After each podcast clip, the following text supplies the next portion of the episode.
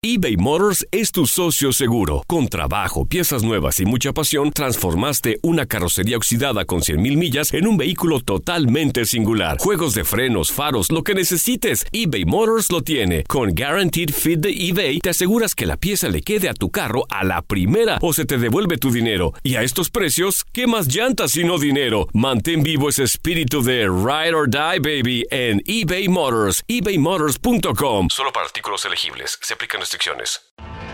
Tienes mucho en tus manos. Pero con solo mover un dedo puedes dar marcha atrás con Pro Trailer Backup Assist disponible. Presentamos la nueva Ford F150 2024. Ya sea que estés trabajando al máximo o divirtiéndote al máximo, esta camioneta te respalda porque está hecha para ser una parte indispensable de tu equipo. Fuerza así de inteligente solo puede ser F150. Construida con orgullo Ford. Fuerza Ford. When you buy a new house, you might say, Shut the front door! Winning! No, seriously, shut the front door. We own this house now. but you actually need to say, Like a good neighbor, State Farm is there. That's right. The local State Farm agent is there to help you choose the coverage you need. Welcome to my crib. no one says that anymore, but I don't care. So just remember, like a good neighbor, State Farm is there. State Farm, Bloomington, Illinois. Boost Mobile tiene una gran oferta para que aproveches tu reembolso de impuestos al máximo y te mantengas conectado. Al cambiarte a Boost, recibe un 50% de descuento en tu primer mes de datos ilimitados. O, con un plan ilimitado de 40 dólares, llévate un Samsung Galaxy A15 5G por $39.99. Obtén los mejores teléfonos en las redes 5G más grandes del país. Con Boost Mobile, cambiarse es fácil. Solo visita boostmobile.com. Boost Mobile, sin miedo al éxito. Para clientes nuevos y solamente en línea, requiere AroPay. 50% de descuento en el primer mes requiere un plan de 25 dólares al mes. Aplican otras restricciones. Visita El siguiente podcast es una presentación exclusiva de Euforia On Demand. WKAQ 580, expertos en análisis y noticias, se renueva una vez más para llevarte la mejor cobertura y el mejor análisis. Una mirada fiscalizadora y única de los hechos que son noticia en WKAQ.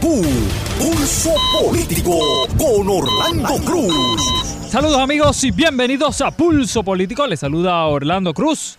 Muchísimas gracias por la sintonía, señores. Estamos de regreso ya. Estuvimos fuera, yo diría, wow, como un mes de vacaciones, pero ya estamos nuevamente de regreso, señores. Así que, y fíjense algo, llegamos en un momento que yo digo, mi madre, Dios mío, que no sé si es un momento especial o es un- uno de esos momentos en la vida, sobre todo en la vida política de un país, que uno dice, mi madre, Dios mío, ¿por dónde vamos? Mire, estuvimos a punto de meter a una secretaria de educación presa, que de eso vamos a estar hablando hoy bastante. Los seres humanos que están en el Capitolio, porque es que no se pueden ni, ni siquiera ni llamar de legisladores. Esos seres humanos nobles, Dios mío, inteligentísimos que hay en el Capitolio, no nos dejan de sorprender. Y el país lleva, señores, casi dos semanas hablando y tratando de buscar un dichoso avión con suministro supuestamente para Venezuela, que el, el jueves es que supuestamente se vino a saber ahora dónde es que está el avión. Así que ese es el panorama de Puerto Rico, señores. Si tú que me estás escuchando ahora mismo a través del podcast de Pulso Político, que les recuerdo siempre que lo pueden escuchar el programa entero, sin pausas ni nada, a través del podcast de Pulso Político. Tú vas a cualquier aplicación de podcast, escribes ahí Pulso Político con Orlando Cruz, ahí le das al botón de suscribirte y ahí cada vez que el programa esté listo lo puedes escuchar. Así que eso es, no hay excusa, señores, para que no te pierdas el programa. Pues si tú estás fuera de Puerto Rico y me estás escuchando a través del podcast, tú, dirías, tú dirás, Dios mío, ¿cómo es posible que todo eso pueda pasar en un país? Yo quiero comenzar que no debo de prestarle mucha atención a esto, pero lo voy a hacer porque hace tiempo no se veía eso aquí en Puerto Rico. Ustedes saben que esta semana, específicamente todo esto estuvo ocurriendo el miércoles, a eso de las 5 y media, 5 y 20 de la tarde, todos los teléfonos aquí de Puerto Rico explotan, ¿verdad? Todos los- nos llegan notificaciones de que la secretaria de Educación, eh, hay una orden de arresto contra la secretaria de Educación. Y ahí, muchachos, todo el mundo vio el tira y jala de que no, no es una orden de, de- de arresto contra la secretaria de Educación, etcétera, etcétera, etcétera. Yo quiero hablar sobre esto al principio porque a mí me tocó bregar con esa situación el miércoles. Y yo quiero explicar la otra cara de cómo fue que se manejó todo esto, porque Llevo yo, yo llevo escuchando desde el jueves precisamente tantas personas hablando, tantas personas dando clases de cómo la prensa tenía que haber trabajado esa situación. Y yo creo que yo tengo que defender mi profesión y tengo que defender lo que estuvo sucediendo. Y hay que hablar de lo que estuvo sucediendo. Porque se señaló muchísimo a la prensa cuando se da la noticia de que efectivamente había una orden de arresto contra la secretaria de Educación Julia Kelleher y luego, de repente, salen los jefes, el jefe de los aguaciles o el portavoz de los aguaciles aquí en Puerto Rico, de los, aguaciles federales, de los Marshall, diciendo de que no es una orden de arresto contra la secretaria. Fíjense el enredo este, señores. No era una orden de arresto, dijo, según los Marshall, que no era una orden de arresto contra la secretaria de Educación, sino que era una orden para que ella entregara unos documentos, ¿verdad? A eso de las seis más o menos y pico de la tarde, sale un comunicado de prensa del Departamento de Educación, fíjense esto, del Departamento de Educación, confirmando la noticia de que efectivamente hubo sí una orden de arresto contra la secretaria de Educación, pero se deja sin efecto alegadamente porque entregó supuestamente los documentos, ¿verdad? Ese era, el enredo que estuvo ocurriendo. Pero miren cómo llega la noticia acá, por lo menos acá a WKQ. Estamos desarrollando el programa de Dávila Colón. Llega la noticia. ¿Qué hacemos nosotros? Como todo medio de comunicación responsable, que eso es WKQ, como un medio de comunicación responsable, nosotros realizamos a llamar a la persona que normalmente cuando ocurren este tipo de casos y este tipo de, situaciones, pues nos confirma la situación, ¿verdad? Nos confirma el arresto o nos confirma, qué sé yo, no redadas, pero sí, sí lo que son la erradicación de cargos. Llamamos a la Fiscalía Federal, específicamente a la portavoz de la Fiscalía Federal, que lleva muchísimos años trabajando en esto y que todo el mundo que está en los medios de comunicación la conoce y sabe que es una persona obviamente responsable y que no se va a tirar, ¿verdad? Porque le da la gana de decir, pues mira, sí hay una orden cuando en realidad no la hay. ¿Qué hacemos nosotros? Hacemos y llamamos allá. ¿Qué nos dicen allá? Mira, sí, efectivamente, hay una orden de arresto contra la secretaria de Educación, pero está sellada, no puedo dar detalles. Yo me acuerdo que fui yo el que hizo esa, esa gestión. Y yo le pregunto, mira, ¿se llegó a concretar esa orden de arresto? ¿Está bajo arresto entonces la, la secretaria de Educación? Y entonces ella obviamente nos dice que, mira, pues hay que tiene que comunicarse entonces con los Marshall, ¿verdad? Con el portavoz de los Marshall aquí, de los aguaciles federales en Puerto Rico, para que te confirme si efectivamente se dio esa orden de arresto o no. Eso en resumen fue lo que estuvo sucediendo aquí, ¿verdad? Luego de eso, obviamente nosotros entramos al aire, específicamente con W, con Dávila Colón, y damos obviamente la noticia. ¿Qué sucede después de eso? Ahí es donde está el, el detalle que yo creo que usted no sea periodista o no, hay que verdaderamente pensar en esto, porque se dijo mucho, pero poco se sabe de cómo fue que se trabajó esta noticia en las redacciones, en los medios de comunicación. Luego de que acá, por lo menos en WKQ, damos la información, entonces, sale los aguaciles federales diciendo que no, entonces después el Departamento de Educación sale con la información confirmando todo esto. Yo lo que quiero dejar claro con esto es lo siguiente.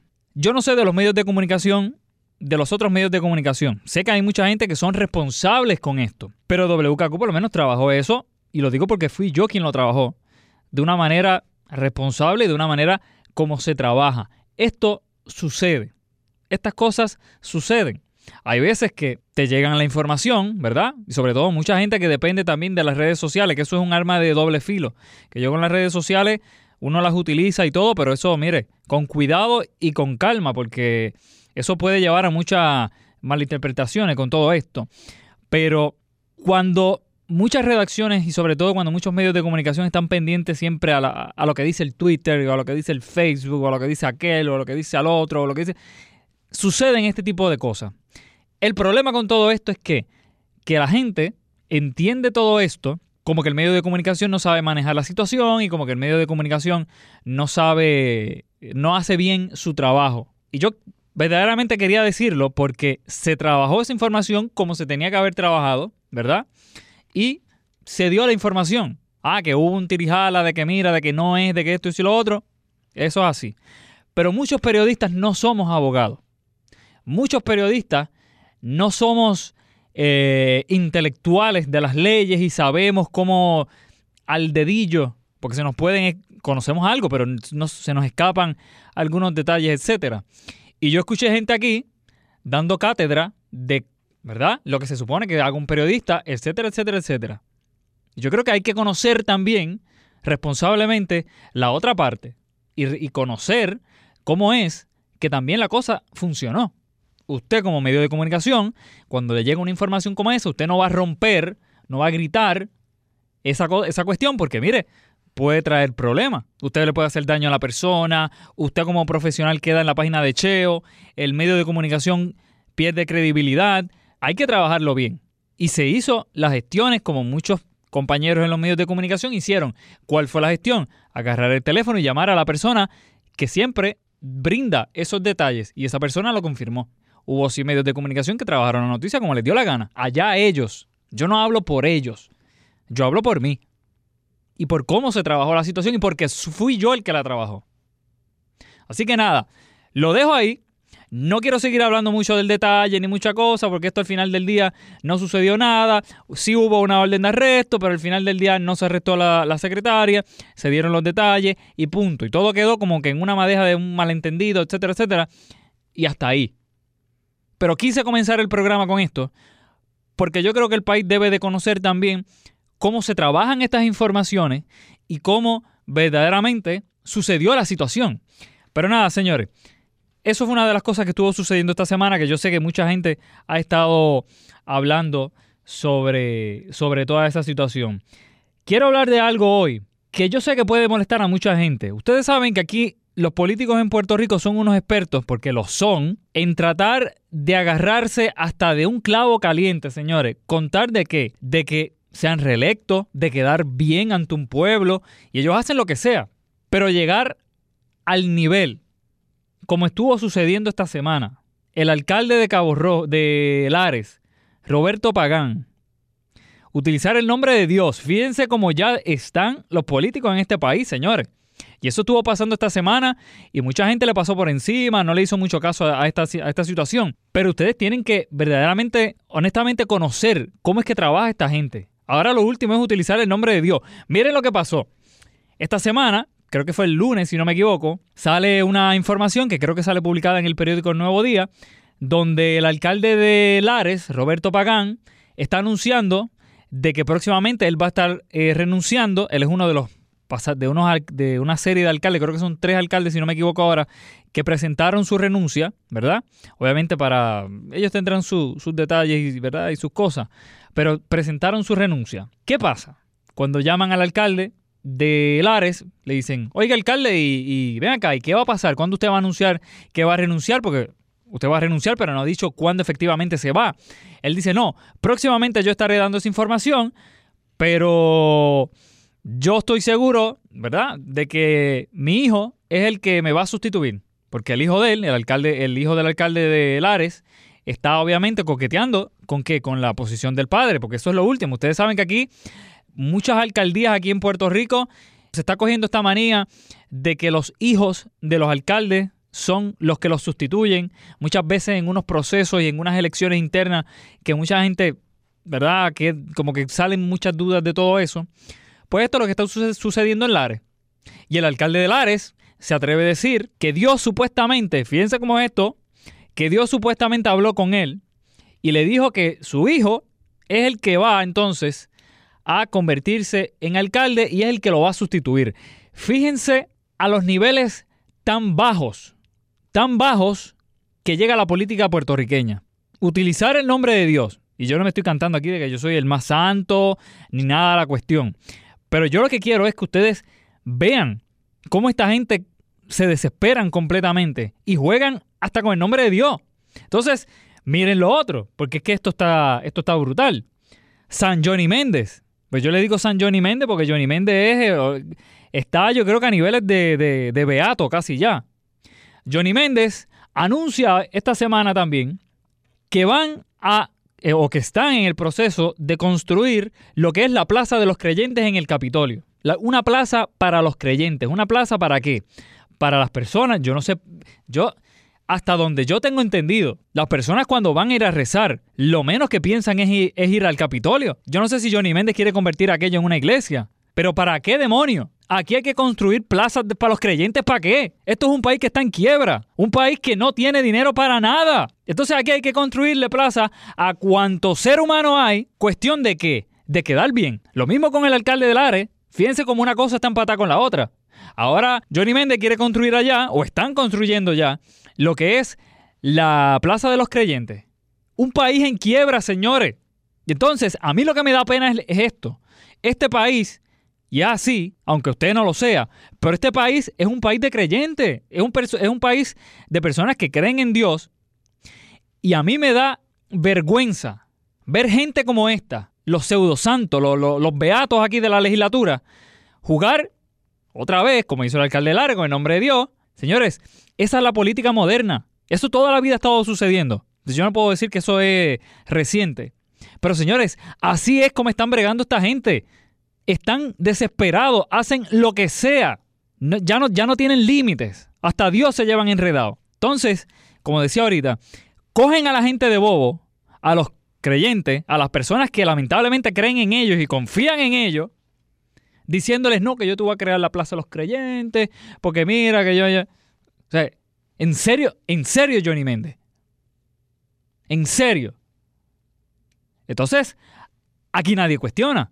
Aquí nadie dice nada de esto. Aquí, ay, qué bueno que Johnny Méndez es esto, que si esto, que si lo otro. Un país en quiebra, señores. Si usted quiere ir a la iglesia, si usted quiere rezar o usted quiere lo que sea, usted se va a la iglesia. Usted no va a ir al Capitolio a rezar.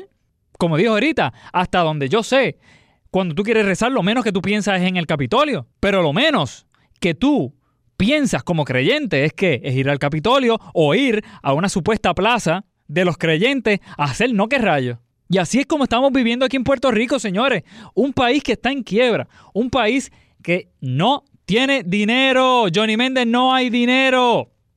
No hay dinero. No hay dinero.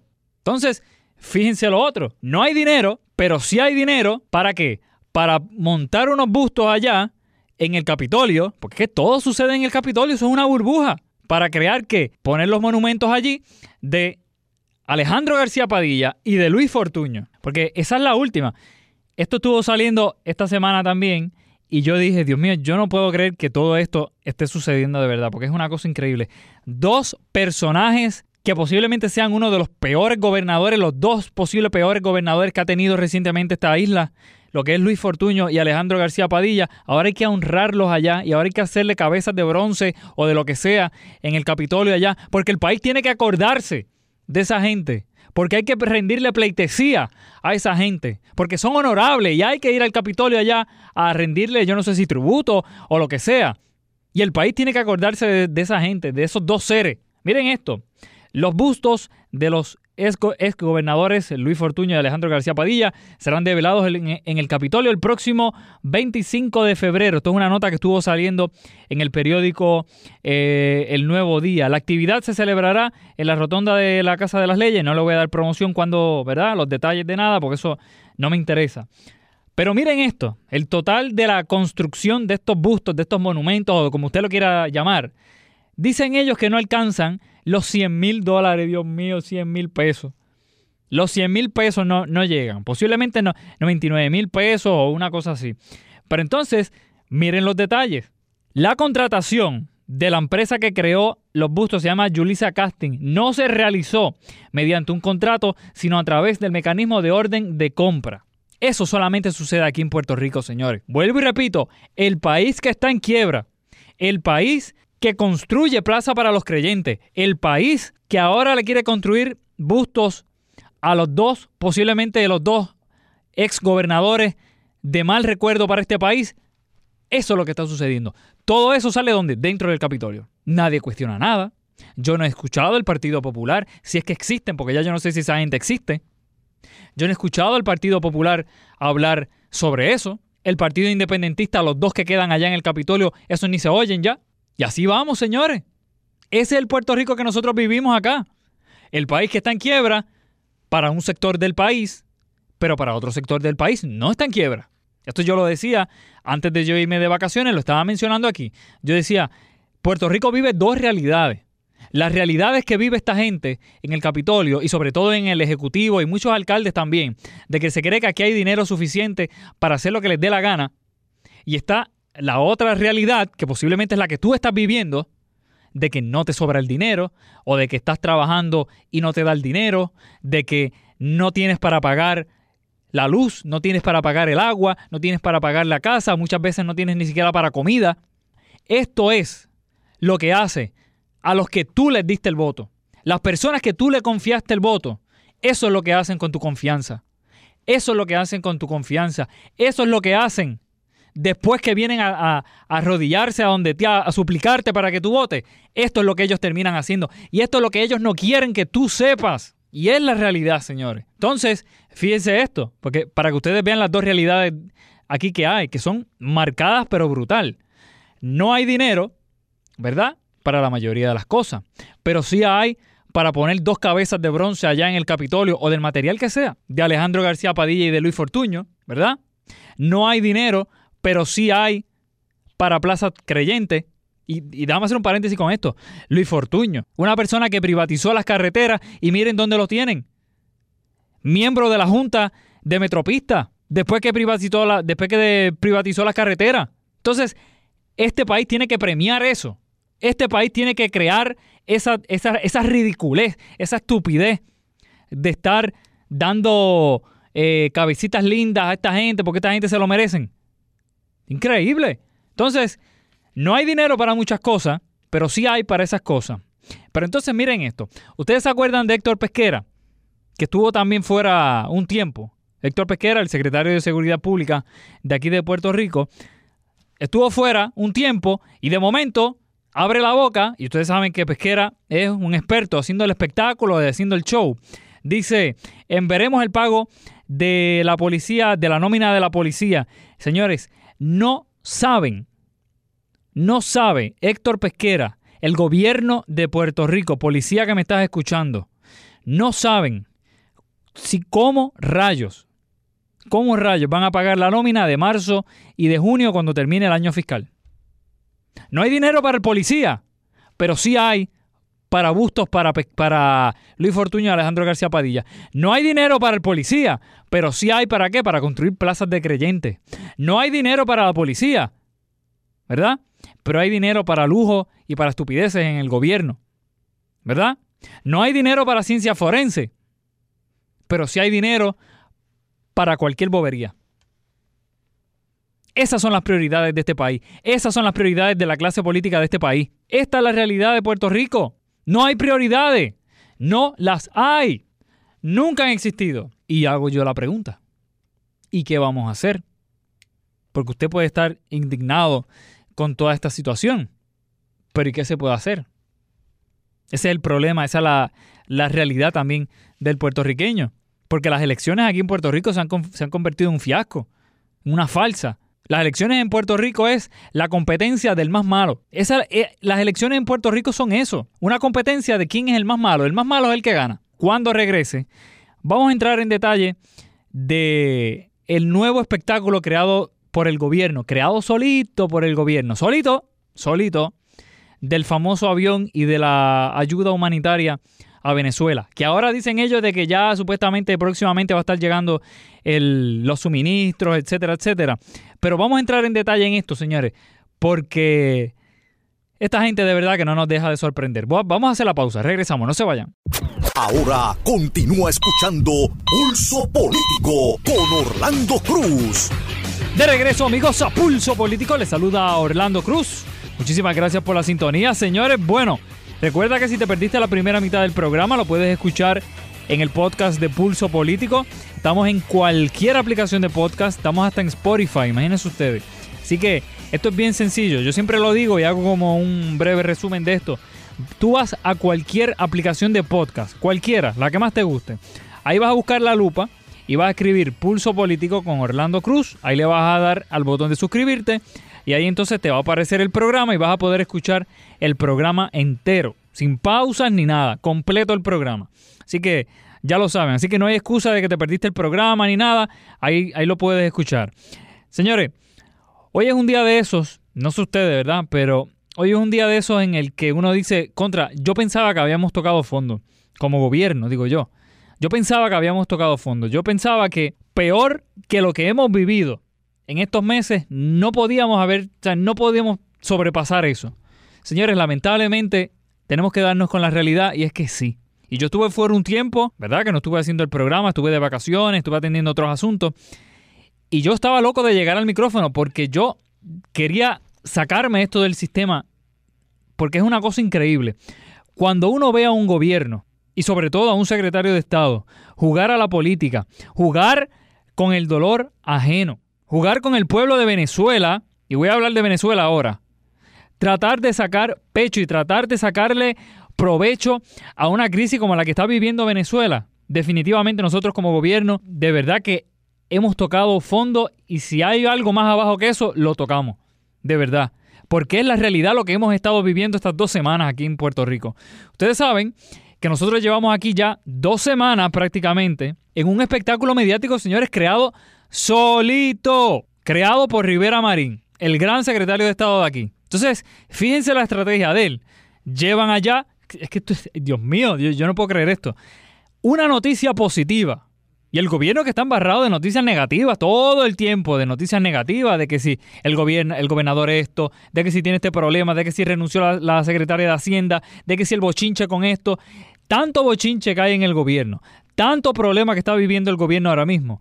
Y una noticia positiva, como mira, estamos llevando ayuda humanitaria a Venezuela, hasta en eso la embarran. Y a mí lo que me da coraje es ver a un secretario de Estado, una persona que se supone, problema que aquí en Puerto Rico, tú sabes, ustedes saben cómo son las cosas, pero contra, se supone que un secretario de Estado sea una persona que, coherente, una persona, ¿verdad?, que no sea tan politiquero, ¿verdad? Obviamente es más diplomático supuestamente y todo eso. Pero señores, aquí no. Y aquí hemos visto al secretario de Estado de Puerto Rico hacer un espectáculo, señores, un claro espectáculo sobre lo bueno que es Él, sobre la ayuda humanitaria que estamos llevando, ¿verdad? De que somos los primeros que estamos llevando ayuda humanitaria allá a Venezuela, de que si el avión llegó, de que si esto es casi un, un operativo casi militar secreto para llevar allá el, el avión. Y se enredan y se enredan y se enredan, señores. Y hemos hecho el papelón. Hemos hecho un papelón no a nivel de Estados Unidos, no a nivel de Venezuela, nivel mundial. Cuando tú haces una donación, Rivera Marín, muchas veces se hacen anónimos. Porque si no, tú que me estás escuchando ahora mismo, que posiblemente tú estás fuera de Puerto Rico y no, te, no entiendes nada de lo que está sucediendo aquí, ¿verdad? O tú que estás aquí guiando ahora mismo, piensa por un momento esto, piénsalo. ¿Qué razón existe detrás de tú estar vociferando, detrás de, de tú estar gritando por ahí a los cuatro vientos, yendo a CNN, yendo a cualquier periódico y medio de comunicación alguno, diciendo, no, el avión llegó, por ahí va el avión, qué buenos somos, somos los primeros, aquí estamos nosotros. ¿Cuál es la razón detrás de todo eso? ¿Ah? Simple y sencillamente que sacarle provecho a la situación. Y así, esta semana, Ojeda y este servidor, nosotros tuvimos la, la oportunidad de entrevistar a Sonia Cosme y a Nelson Reyes. ¿Quiénes son estas personas? Estas personas están a cargo de una organización que lleva mucho más tiempo, obviamente, que el gobierno, llevando ayuda humanitaria a Venezuela. En silencio, oíste Rivera Marín, en silencio, calladito, calladitos. Ellos van allá, llevan las cosas, tienen su, ¿verdad? Su forma de, de, llevarla y la ayuda llega. Sin ponerse medallitas en el pecho, sin decir lo bueno que son, sin dar entrevista por ahí en CNN, ni haciendo el ridículo, ni nada. En silencio, calladitos. Van, hacen el trabajo, se van, ¡pum! Se acabó. Trabajo hecho. Muy bien. Yo quiero que ustedes escuchen esta entrevista, porque si usted quiere entender lo que realmente está pasando en Venezuela, usted tiene que ir a la gente que verdaderamente brega el día a día con esta situación y con este problema. Vamos a escuchar esto. Bueno, el avión debe estar en su hangar porque ese era un avión que era eh, contratado, él, es una carga a algún punto y regresa. O sea que el avión no lo, puede, no lo pueden conseguir. La carga entendemos que está en un punto entre Venezuela y Puerto Rico, eh, segura, y tan pronto se abran los canales, eh, ella va a entrar. Eh, la situación con esto es muy delicado, este, porque en Venezuela no hay Estado de Derecho.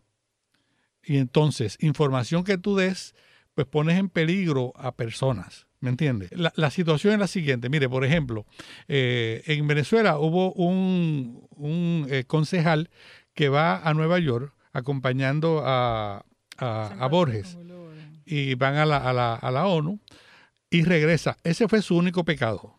Ir a la ONU y regresar. Tan pronto regresa en el aeropuerto, lo toman preso. Entonces lo empiezan a, a preguntar, lo empiezan a interrogar. Pero las interrogaciones allá este, no es como una interrogación acá. ¿Me entiendes? Allí no hay Estado de Derecho. El hombre lo mataron y luego lo tiran de un piso número 10. ¿Ok? O sea, eso es lo que hacen allí con, las personas. Ese es el Estado de Derecho que hay allí. Hay, hay ahora mismo un, un, legislador, un diputado, que está preso, lleva cuatro meses preso. ¿Por qué? Porque una persona que entró por el, por el, eh, por la frontera, tenía el, el eh, en su en su teléfono el, el, número el número de él el número de él, de, cualquier persona, puede tener cualquier persona. Pues solamente por eso es, ese diputado lleva cuatro meses preso. No ha habido juicio. Nosotros tenemos tres años y medio enviando ayuda humanitaria desde Puerto Rico a Venezuela. Ya tienen los contactos hechos ya. Obviamente, nosotros primero este, no entregamos la ayuda de una manera este, irresponsable porque sabemos que hay cosas como medicamentos, hay este, cosas que son delicadas y siempre tenemos un profesional de la salud que no podemos decir ni dónde están ni quiénes son, que pueden recibir, que pueden distribuir, sabemos que llegan, tenemos la evidencia. Nosotros hemos estado haciendo eso con la discreción necesaria. Si la gente se da cuenta, en nuestras páginas no se pueden postear caras, no se pueden postear nombres de nada, porque castigan al que envía y al que recibe. Pero tenemos la evidencia porque son contactos cercanos que están recibiendo la ayuda.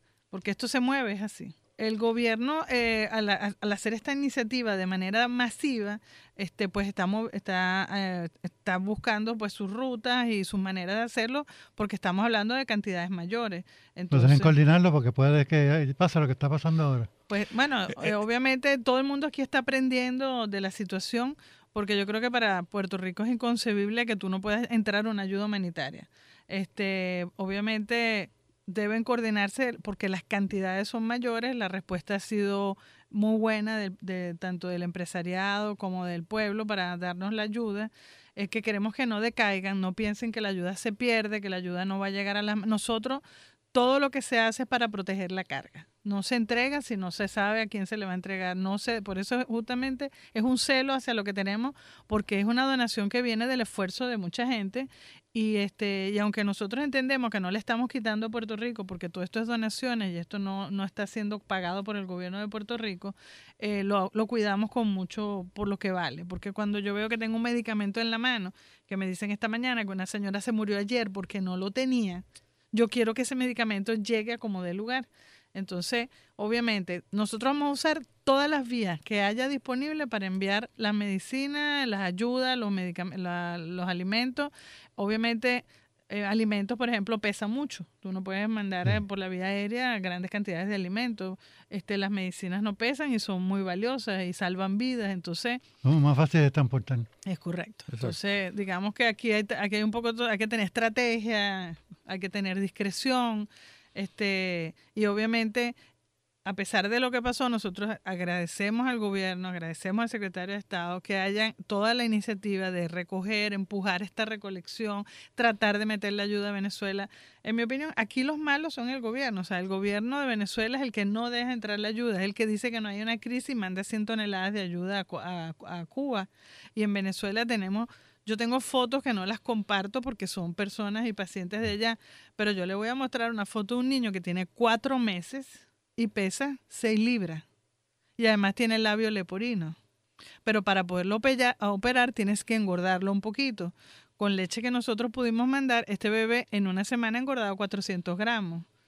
O sea, estamos, ese, yo quiero que la gente sienta que esa es la verdadera tragedia. No es el avión, no es Maduro, no es, estamos hablando de seres humanos, niños, ancianos, eh, la madre que se angustia porque se idealiza y se va a morir y tiene una hija pequeña. Esa es la tragedia de Venezuela. Esto es de pueblo a pueblo. Esto es del pueblo puertorriqueño que yo vi a este señor llegar con su bolsita, con su maletica, a llevar una donación, un señor pensionado, un señor humilde. Eso es de ese, de ese pueblo a este niño que, que las madres tienen 15, 16, 17 años es desesperante, de verdad.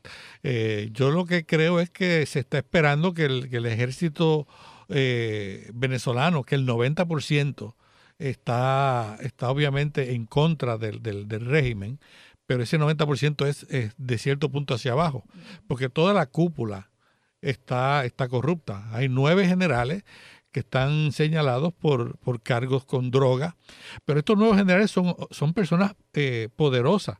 Y cuando digo poderosa, es que tienen mucho dinero. Estamos, son el, gobierno y estamos hablando de gente que tiene billones de dólares fuera de Venezuela.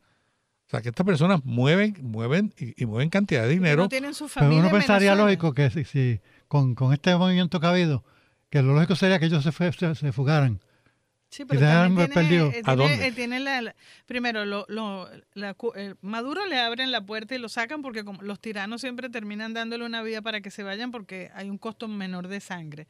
Pero esa cúpula militar, ¿a dónde se va a ir? No lo van a abrirle las puertas a ningún país. Entonces ellos saben que tienen que aguantar y ellos hacen presión sobre los cuadros medios. Tienes al G2 cubano que está ahí, que se le va la vida si Venezuela suelta. Entonces este, también los muchachos, lo, que son los cuadros medios y bajos, ellos están también bajo presión, pero yo estoy segura, la confianza que tenemos y que lo dice el presidente Guaidó es que cuando esa ayuda de alguna manera empiece a entrar, sean esos mismos soldados los que le puedan dar, entregar la ayuda a esa señora, a esa familia, a esa mujer, a esa madre, porque ellos son humildes. Los soldados, ¿cuánto gana un soldado? Un soldado se le muere una tía, se le muere un sobrino, ellos también están padeciendo, podrán coger una cajita de comida un día pero ellos se están muriendo también, ellos están padeciendo la misma situación que padece el resto de, los venezolanos. Exacto, Ese, eso, eso es algo que, nos gustaría que la prensa entendiera, ¿verdad? Que hay cosas que no se pueden decir, aunque tú las tengas. No se pueden decir. Es que mientras, mientras está ocurriendo lo que está ocurriendo, la prensa va a seguir preguntando. Claro, la prensa tiene y, y, y, se comprende. La prensa es la gente. Porque la gente quiere saber dónde están las cosas, por dónde van a entrar. Es que la misma gente pregunta, ¿Por dónde, ¿Por dónde es que va a entrar? ¿Por Cúcuta? ¿A dónde me paro? Una señora, yo la vi en una entrevista, llegó a la frontera con Cúcuta y dice, ¿y usted por qué vino? Bueno, porque mi mamá tiene cáncer y no tengo los medicamentos y me dijeron que la ayuda está aquí y yo vine a ver. O sea, la gente está se está moviendo a donde pueda, eh, pero obviamente todo el mundo está esperando qué es lo que va a pasar. Y esto está tomando demasiado tiempo. La ayuda ahí, hay 50 toneladas de ayuda en el lado de Cúcuta, hay ayuda disponible de otros países, hay dinero que se ha dado, pero como obviamente no hay una manera, no ha habido una, no ha habido una, no ha cedido el gobierno, no ha cedido, no ha dicho, pues está bien, pase la ayuda humanitaria. Si abre las puertas y pasa la ayuda humanitaria, bueno, la parte política no sé, pero no, aquí no hay crisis, no la quiero, estamos bien, no somos limosneros, lo que nos mandan es tóxico, entonces es una... el problema es, que cuando, cuando hacen manifestaciones se ven casi parejos en televisión. Eh, bueno, usted, usted, vio el señor que estaba grabando, o sea, estaba la, después que hicimos la, se hizo la gran marcha, la del 2 de febrero, eh, el chavismo, como está celebrando el 4 de febrero, que dieron el, el golpe de Estado, pasan por la televisión y hay un señor que vive cerca de la avenida donde se concentraron y dice, vean la televisión. Eso está en Twitter, eso está en las redes sociales. Vean la televisión. Y el tipo dice, va con su teléfono, sale así, se, asombra, se asoma con el teléfono y, enfoca así la, la, calle y le dice, mira hasta dónde llega la concentración. Con las cámaras también se hace magia. O sea, todo lo que se estaba presentando a través de la televisión no es correcto y él lo presentó, o sea, con, la grabación que él hace, él, va, graba la televisión y dice, vean ustedes, ¿lo ve? Ahora vean ustedes la realidad. ¿No vieron los niñitos que le preguntaron, ¿y ustedes por qué vinieron? Bueno, di tú, explica tú, ¿por qué vinieron? Porque nos obligaron. Digo el chamito, porque un niño, pues inocente. Otros porque les dan comida, otros porque... Pero aún así, no, aún así no, es, correcto. Eso no es correcto. No va a estar en una, no va a estar, no va a apoyar un régimen que te mata a la familia, que te mata a ti, pero es que hasta los animales, los animales, los animales de las calles, uno siempre los veía gorditos porque siempre comían de la basura, ahora compiten con las personas por la basura. Los animales están esqueléticos, la gente se está comiendo los perros. y, la, y la, e- es- esas multitudes fueron en todas las ciudades de Venezuela. Ellos solamente estuvieron en una sola ciudad. una en Caracas. Ese día era en todo el país, en todas las grandes ciudades. Fue la concentración el 23 de enero, el 2 de febrero. Mientras que la concentración de ellos fue con autobuses, empleados, militares, y ellos la montaron en una sola avenida de Caracas. Pero cuando vemos las tomas, eso no lo explica nadie. Entonces, entonces tiene la idea usted, pero esto está como parejo todavía. No, eso no es cierto. Hay mucho manejo de manipulación de la información porque uno, uno, uno lo ve, pues con Sí. la gente de todas las ciudades pu- puso su foto, eh, estaban full todas las manifestaciones, y va a haber otra hora, el, el- el Día de la Juventud, el 12. Llegaron ¿Qué- con una qué- bandera. qué- pasa en la realidad? ¿No, te, no están preparados para el golpe de Estado? Pero es que lo- lo- el- la- los civiles no tienen las armas, los que tienen, es- Maduro está montado. Pues están apoyados por. Estados Unidos. Pero que si, usted- Pero si no fuera eso, ¿verdad? ¿Usted cree que no tuviéramos ya un misil, un tanque?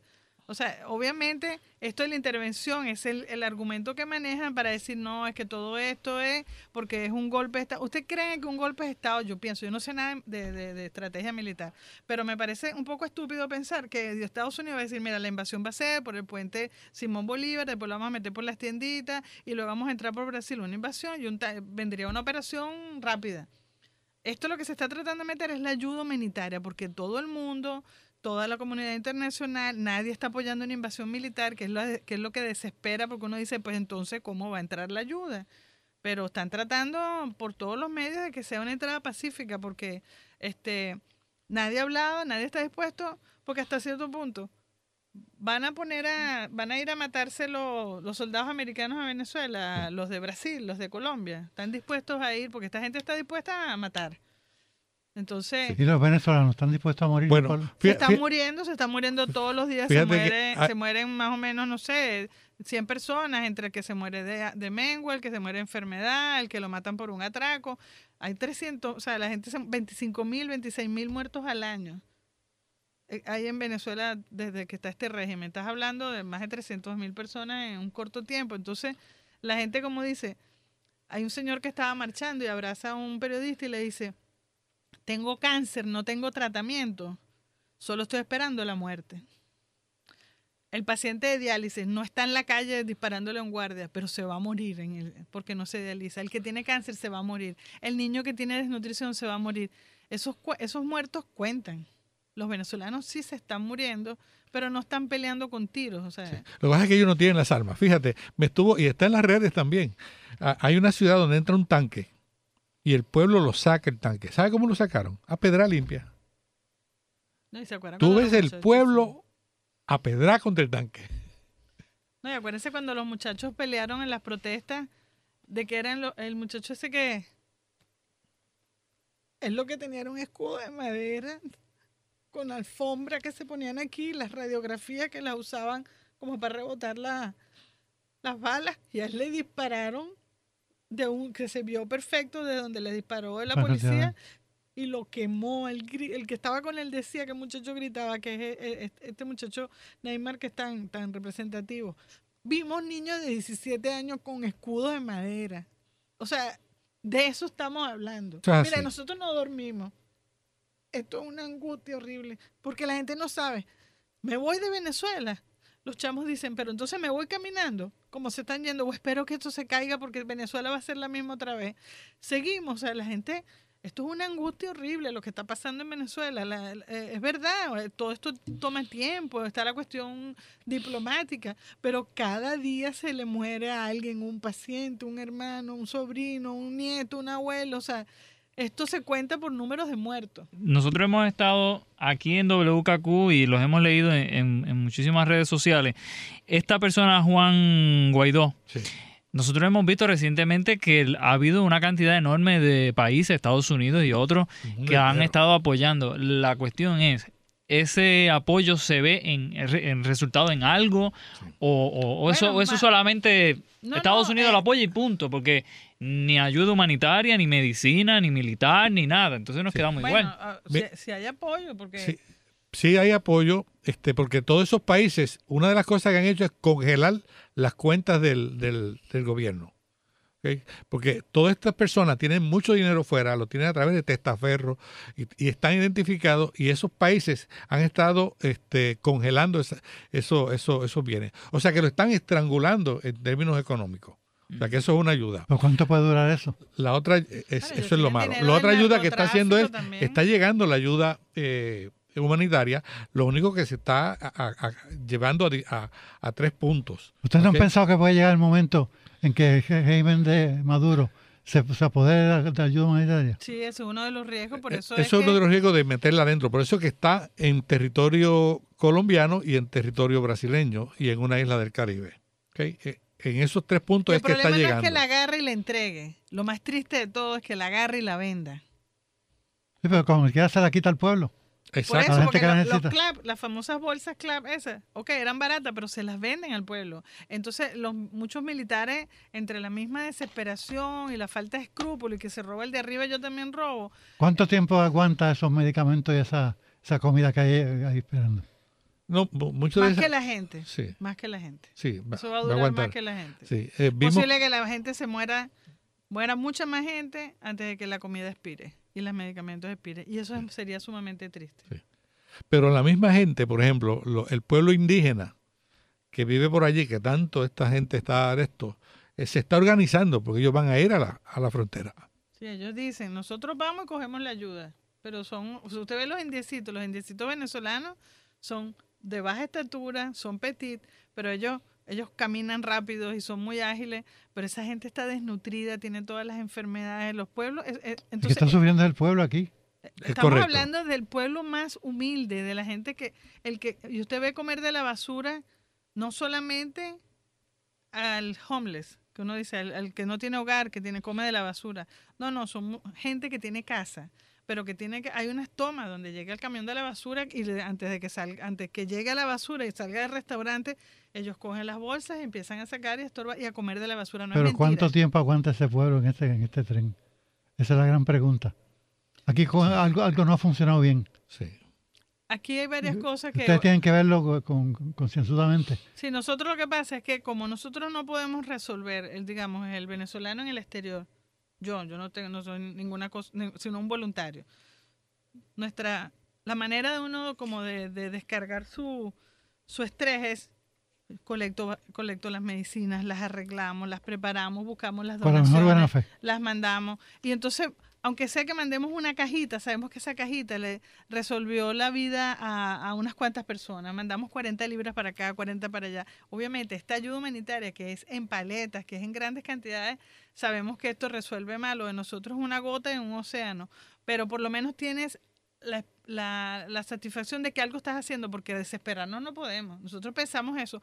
¿Hasta cuándo? ¿Cuánto tiempo va a aguantar la gente? Pero ¿hasta cuándo va a este hombre se va a agarrar del poder? Estos ¿Cuándo van a movimientos, esti- estos movimientos se estiran mucho, fracasan. Y entonces Maduro, Maduro rodeado de esta gente. Entonces, si usted, si usted se pone a ver quiénes realmente, cuántas personas gobiernan a Venezuela, cuántas personas tienen a Venezuela en esta, en esta situación, es un pequeño grupo de personas que se han rotado en el poder, que tienen la mafia, que tienen el dinero y, los, y se supieron eh, este, combinar con los militares que tienen las armas. Porque el ciudadano común no tiene armas, o sea, podrá tener una piedra, pero si te... Ahora, hay que ver, fíjate, las, las manifestaciones que ha habido, ellos no han logrado que los soldados repriman a la gente. Los El soldados han el dejado pasar a las personas. el asunto Y no ha habido muertos porque nadie le está disparando a nadie, porque decían que la oposición era agresiva, era violenta, que le disparaba. Cuando ellos no atacan a la multitud, todos siguen sanos. Eso no quiere decir que no haya uno que otro problema, como cualquier manifestación, pero no ha habido este, ese montón de muertos. ¿Cuántos muertos hubo en la primera semana que Guaidó tomó este, posesión del cargo? 42 muertos. Mataron muchachitos de 17, 18, 19 años pero están en las redes, está, está visto, están las contabilizados. El Foro Penal es una institución no gubernamental sumamente seria que contabiliza los, presos, los detenidos, los muertos, todo eso está reportado. Hay varias, varias organizaciones que tienen solvencia moral y que sus datos son fiables. No en el caso, por ejemplo, del gobierno, que el gobierno todo lo que dice es mentira. Al gobierno no se le puede creer ni el Padre Nuestro, porque son, están montados en la mentira, en la falsedad y a mí me da mucha tristeza cuando la gente cree lo que el gobierno dice. y cree que, que, yo, que Venezuela quiere eso, que el venezolano está feliz con Maduro. ahí. Entonces De hecho, pero yo entiendo que la, la ayuda humanitaria debe estar entrando pronto porque ya se aprobó que, que entrara con, con milicia. No sé, la- ya el, el- el- el No, pero- Tribunal Supremo en el, en a estar en el confrontación. exilio. Bueno, pero Sí, hay que ver quiénes son los que van a apoyar porque tú, los militares Se supone que, los, venezolanos que, los- están adentro. que sean los cascos azules los que entren Pero, en, en eh, una, en una cuestión así. Yo no sé, elementalmente la estrategia sería, debió ser acabar con el régimen primero y después eh, eh, llevarle la, la ayuda porque la ayuda está en el medio de la, de la lucha. Sí. Sí, eso es así. Eso, sí, Eso así es ha habido, es que esto es una lucha sui generis, esto no ha sido algo normal porque tampoco actualmente las cosas no funcionan igual, esto no, no es lo mismo que probablemente en el Medio Oriente, eh, donde hay otras, otros componentes étnicos, religiosos. Aquí es una, es una lucha de poder y aquí tienes metido el narcotráfico. Entonces dice, ¿de dónde saca el dinero Maduro si congelan todos los fondos este, petroleros, como efectivamente hicieron? Pues yo estaba leyendo que estaban abriendo una cuenta en Rusia para poder este, coger dinero de, de las operaciones allá. Este, aparte de eso, dicen que ellos querían sacar 20 toneladas de oro y esa era la razón por la cual Uruguay estaba medio coqueteando con, eh, con esto de los países en contacto y el grupo de contacto y esas 100 toneladas a, a- a Cuba, ¿cuánto no hay de oro en esas 100 toneladas? Yo dudaría que todo eso fuera ayuda porque ellos quieren sacar el oro, el oro que está en el Banco Central. Pues ellos tienen que haber sacado ya todo lo que iban a sacar, ellos no son No, tan dicen que hay 120, que había 120 toneladas y que ellos iban a sacar 20 toneladas, porque lo dijo una persona, este, eh, trabajó en el Banco Pero Central. ahora y que, ahora que lo lo está vigilando todo el mundo, eso es muy difícil. Bueno, hay unos videos de los camiones saliendo súper pesados de- del Banco Central. Pasa que hay muchas cosas que... Y entonces dice que, que tiene este 50 toneladas de ayuda humanitaria a Cuba. Ok, obviamente. cien- sí, cien toneladas. Sí, o sea que, que esas 100 toneladas en, en, uno, en unos, eh, Hay que unos tanques de unos agua tanques de supuestamente de agua, agua para Cuba. este supuestamente de agua pesadísimos llevándolos allá. O sea, este y eso pues está ocurriendo ahora mismo. El problema es por qué él, él- él no quiere aceptar la ayuda humanitaria porque no quiere aceptar el fracaso de- de- del, del régimen, que económicamente el país está devastado por una hiperinflación, por una todas las unidades productivas que este, colapsaron, no hay eh, una, no- la gente no tiene ac- acceso a comprar nada con lo que gane, pues si tú ganas 7 dólares al mes y te cuesta 4 dólares un cartón de huevos, una- un- un- o sea, los precios están aquí, el precio del dólar está aguantado aquí y los salarios están 7, 9 dólares y los precios suben, suben, suben. Entonces, ah, que la guerra económica, que es culpa de los empresarios. Entonces le venden a la gente eso. Entonces, ok, la gente probó en ir y saquear el, el, el abasto o el colmado y después se dio cuenta que al día siguiente en ese colmado no podía comprar nada porque lo había saqueado el día Eso anterior. Entonces atacan al pequeño comerciante o el que tiene un, el que tú le compras todos los días. O sea, es- es- esto, tie- pero esto es una estrategia que está muy por parte de ellos. eh, acuérdate que aquí el maestro eh, ha sido todo lo que se ha hecho en Cuba. No solamente estamos hablando, la gente ha hecho mucho énfasis que Estados Unidos, Estados Unidos, pero esto está apoyado por la Unión Europea, por la Organización de Estados Americanos, nuestros vecinos, los países Brasil. latinoameric- latino- Pero latinoamericanos. ninguno de esos viene con rifle a apoyarlo. Bueno, porque la gente siempre dice que Estados Unidos es la policía del mundo, pero nadie echa plomo hasta que Estados Unidos empieza a echar plomo. Entonces también es el, eh, por qué nuestros vecinos no han entrado una coalición a llevar la ayuda humanitaria. Lo que yo no puedo entender todavía es que haya aquí en Puerto Rico personas que apoyan ese régimen de Maduro. Hubo una manifestación pro Va- Maduro. va a haber, va a haber, La- el va- jueves va a haber el jueves donde la va a ellos haber. van- sí, donde ellos van a estar este, O sea, donde tú tienes acceso a todo, donde no es cuestión de que te escondan parte de la noticia. Vete a las redes sociales, vete a todo Yo te he y compara. algo. Ahí no va a haber venezolanos. Ah, no, Eso es lo que definitivamente. te puedo asegurar. Hay un muchacho que en Chile se acercó a una, a una protesta, eh, perdón, en España. Y él se acercó y le dijo, a ver, a ver, ¿quién es venezolano aquí? Nadie hablaba, nadie era venezolano, ningún acento era venezolano, todos eran españoles. Te apuesto que ahí va a haber, no va a haber venezolanos. ¿De qué nacionalidad? Supongo que puertorriqueño, más todo el que se le rime. Pero esa no es una protesta de venezolanos. Los venezolanos ya protestamos frente al, al consulado y frente al Capitolio y hicimos nuestra expresión. Bueno, yo lo que esperamos es que el, el pueblo de Puerto Rico siga ayudando, siga ayudando, que no pare por, por todos estos comentarios, que yo creo que, que no, no podemos cambiar el foco El foco es ayuda al pueblo eh, eh, venezolano. Eh, que sigan ayudando. Este, tenemos un centro de acopio en la zona de libre comercio en Cataño, frente a Crowley. Ahí tenemos lo que es el almacén. Y ahora nos mudamos al centro de convenciones. A, mañana vamos a estar en San Patricio Plaza enfrente de Pollo Tropical, ahí vamos a nos dieron un espacito para poder recoger este donaciones porque para que sea cómodo para la gente. Al pueblo no nos deje de dar, todo es bien recibido, medicina, cosas para niños, eh, alimentos, eh, artículos de higiene personal. Se los vamos a agradecer en el alma. El pasado podcast fue una presentación exclusiva de Euphoria On Demand. Para escuchar otros episodios de este y otros podcasts, visítanos en euphoriaondemand.com. Boost Mobile tiene una gran oferta para que aproveches tu reembolso de impuestos al máximo y te mantengas conectado. Al cambiarte a Boost, recibe un 50% de descuento en tu primer mes de datos ilimitados. O, con un plan ilimitado de 40 dólares, llévate un Samsung Galaxy A15 5G por $39.99. Obtén los mejores teléfonos en las redes 5G más grandes del país. Con Boost Mobile, cambiarse es fácil. Solo visita boostmobile.com. Boost Mobile, sin miedo al éxito. Para clientes nuevos y solamente en línea, requiere AroPay. 50% de descuento en el primer mes requiere un plan de 25 dólares al mes. Aplican otras restricciones. Visita Boost Este abril te invitamos a nuestra feria virtual Univisión Contigo rumbo a la universidad. Conéctate virtualmente con representantes de colegios y universidades en la costa este, desde Nueva York a Florida. Aprende sobre ayuda financiera, becas y otros recursos para continuar tu educación. Regístrate para asistir y para la oportunidad de ganar una tableta. Te esperamos en Univisión Contigo rumbo a la universidad del 3 al 9 de abril. Regístrate ya en univision.com diagonal universidad.